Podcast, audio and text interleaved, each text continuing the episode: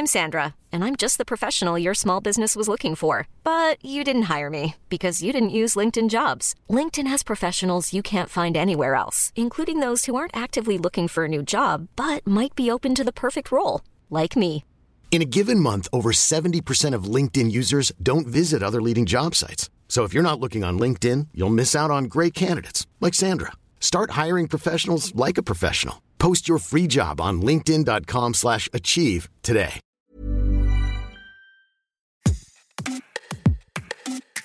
Bonjour, vous écoutez Minute Papillon, je suis Laetitia Béraud et aujourd'hui on parle de chansons, on parle d'Eurovision.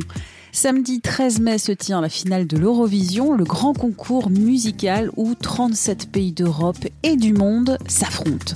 Remporté en 2022 par le groupe ukrainien Kalush Orchestra, l'événement ne se tient pas dans le pays gagnant, l'Ukraine, agressée par la Russie. C'est à Liverpool, au Royaume-Uni, pays arrivé deuxième du concours, que se tient ce grand événement.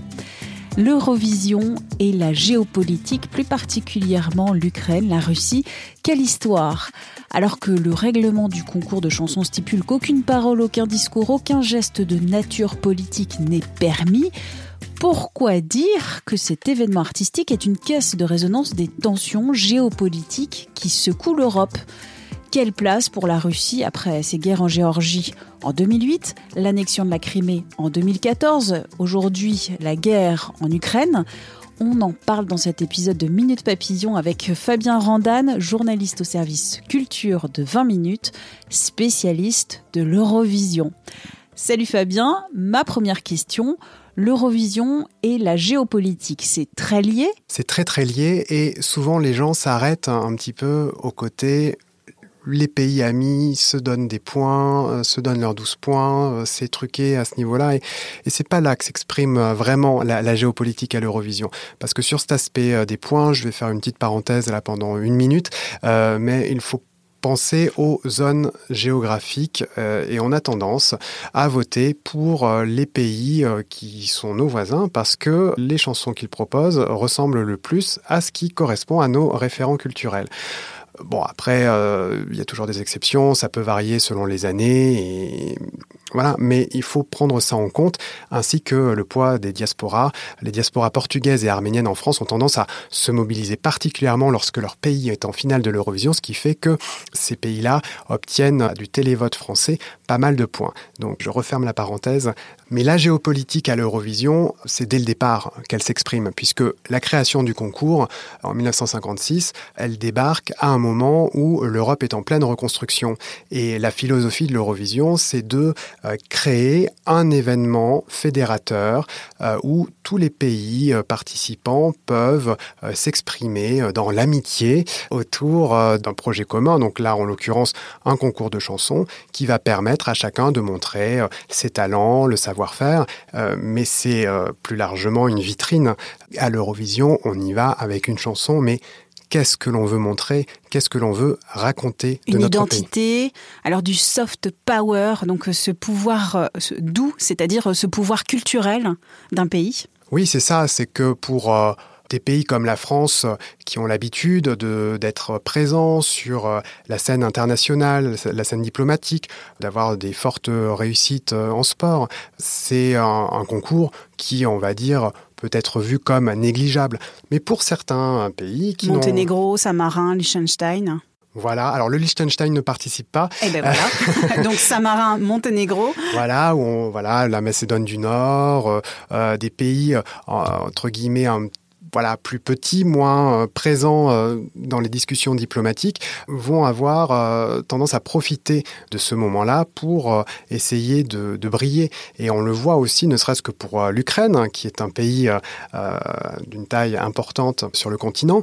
On a bien vu que la victoire de Kalush Orchestra l'an dernier était hautement symbolique. Elle a été saluée même par responsables européens, Volodymyr Zelensky. A le président ukrainien. Voilà, le président ukrainien a pris la parole, euh, enfin a envoyé un message, euh, un communiqué dans la, le quart d'heure qui a suivi la victoire de Kalush Orchestra en disant l'année prochaine, on se retrouve à Mariupol. Donc il y avait déjà un enjeu de dire on accueillera l'événement dans une Ukraine qui sera reconstruite, qui ne sera plus en guerre, qui sera forte.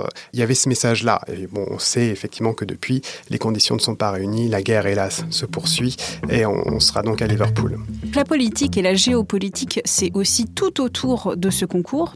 En 2017, la Russie a dû abandonner parce que l'Ukraine, pays hôte de l'événement, refusait de laisser sa candidate Yulia Samoilova entrer sur le territoire parce qu'elle était accusée d'avoir donné un concert en Crimée, la Crimée qui est un territoire annexé par la Russie en 2014.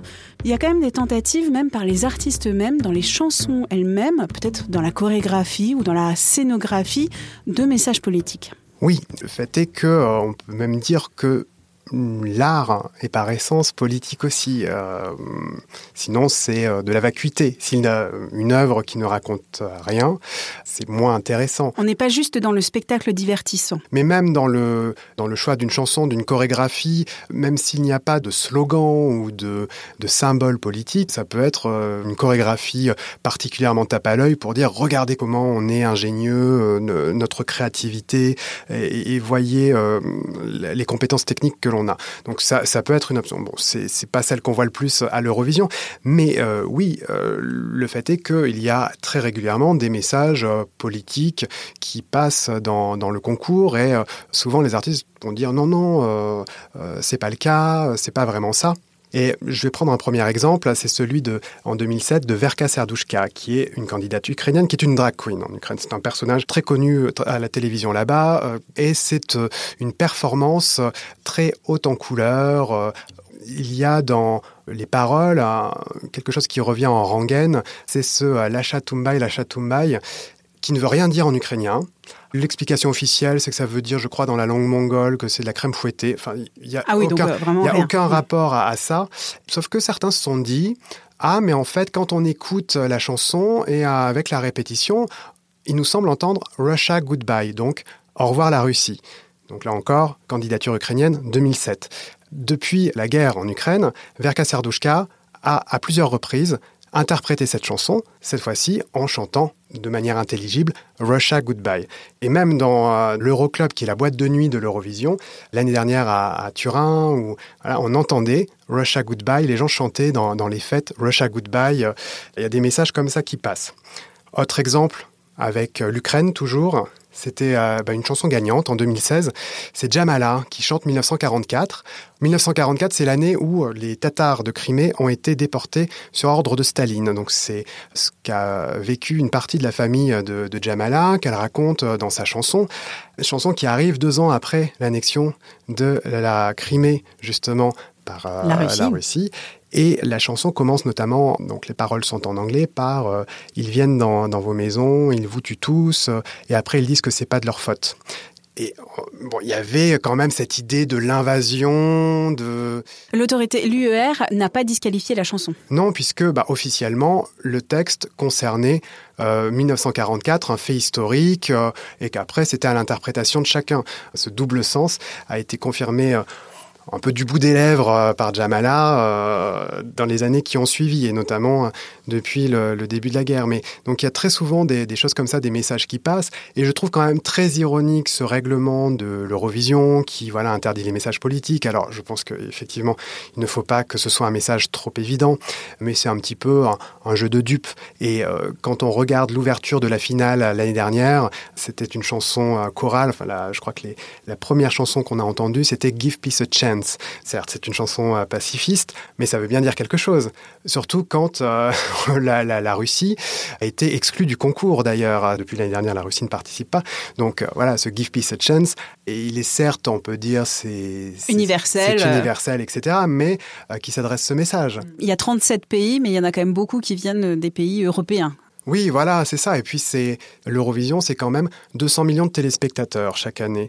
Euh, et c'est l'un des rares événements, voire le seul événement hors événement sportif, qui arrive à coller derrière l'écran autant de monde c'est ça qui, que je trouve assez intéressant aussi dans, quand on regarde les résultats, c'est, c'est de voir où sont les engouements. Et l'année dernière, on voit que l'Ukraine a connu un, enfin, a eu euh, un, vraiment un plébiscite européen. Je crois que le, d'ailleurs c'est très marrant de noter que le, le, pays qui lui a donné le moins de points du côté du public, c'est la Serbie, qui est vue comme un pays plutôt russophile. Et encore, euh, les, les 8 points, ça veut dire que c'est la, troisième du classement national. Donc euh, c'est quand même un très bon classement. Mais sinon, c'était des 10 points, des 12 points essentiellement. Donc, est-ce qu'il y a eu une sorte de vote à l'émotion? Est-ce qu'il y a, on peut aussi penser que des, des Ukrainiens qui euh, s'étaient exilés euh, ont, aussi euh, motivé les voilà, se sont aussi motivés sur le moment pour ben, pour booster les votes, puisqu'on n'a pas le détail des votes, on ne sait pas mm. qui vote, on ne sait pas quel est le profil des votants. On sait qu'il y a 200 millions de téléspectateurs, mais on ne sait pas combien il y a de, de votes reçus. Donc, ce serait très intéressant de le savoir. Mais c'est effectivement l'occasion, l'Eurovision, de, de faire un un point d'étape sur euh, bah, comment va le continent. Quoi. La Russie donc euh, ne participe pas depuis l'année dernière à ce concours. Pourtant, on va quand même beaucoup parler, j'imagine, en 2023 de la Russie. On va en parler en creux. C'est-à-dire qu'on euh, va en parler par son absence, mais c'est surtout dans ce concours 2023 qui est donc organisé par la BBC à Liverpool. elle est organisée conjointement avec euh, le, diffuseur ukrainien. Et il y aura de multiples représentations, euh, de multiples références à la culture ukrainienne tout au long euh, de la finale. Sur le défilé des drapeaux, donc c'est la, cérémonie d'ouverture, c'est-à-dire au tout début de l'Eurovision. Comme aux Jeux Olympiques. Voilà, quand les artistes arrivent un à un avec le, nom de leur pays qui est annoncé. Il y aura des petits interludes musicaux par moment avec des artistes ukrainiens, donc Jamala dont je parlais tout à l'heure. Je crois qu'il y aura aussi Ruslana, l'une des, bah, la première gagnante pour l'Ukraine. L'une des co-présentatrices euh, est une artiste euh, ukrainienne. Euh, donc ça va être aussi une célébration du savoir-faire ukrainien. Et ça va être assez intéressant de voir le dosage, en fait, de ce qui va être de l'identité britannique et de l'identité ukrainienne. Géopolitique Eurovision, depuis 67 ans, depuis sa création, c'est une histoire entremêlée, une histoire intime. C'est tout à fait ça l'Eurovision tend un miroir à l'Europe et reflète la géopolitique européenne. Retrouvez tous les articles sur l'Eurovision sur 20minutes.fr. Merci d'avoir écouté cet épisode de Minute Papillon, un podcast d'Anne-Laetitia Béraud pour 20 minutes. S'il vous a plu, n'hésitez pas à en parler autour de vous, à le partager sur les réseaux sociaux. Abonnez-vous gratuitement à Minute Papillon sur votre plateforme ou appli d'écoute préférée, pour ne pas les nommer Apple Podcast, Spotify, Podcast Addict. Pour nous écrire audio 20minutes.fr à très vite et d'ici la bonne écoute des podcasts de 20 minutes sur la plateforme podcast.20minutes.fr.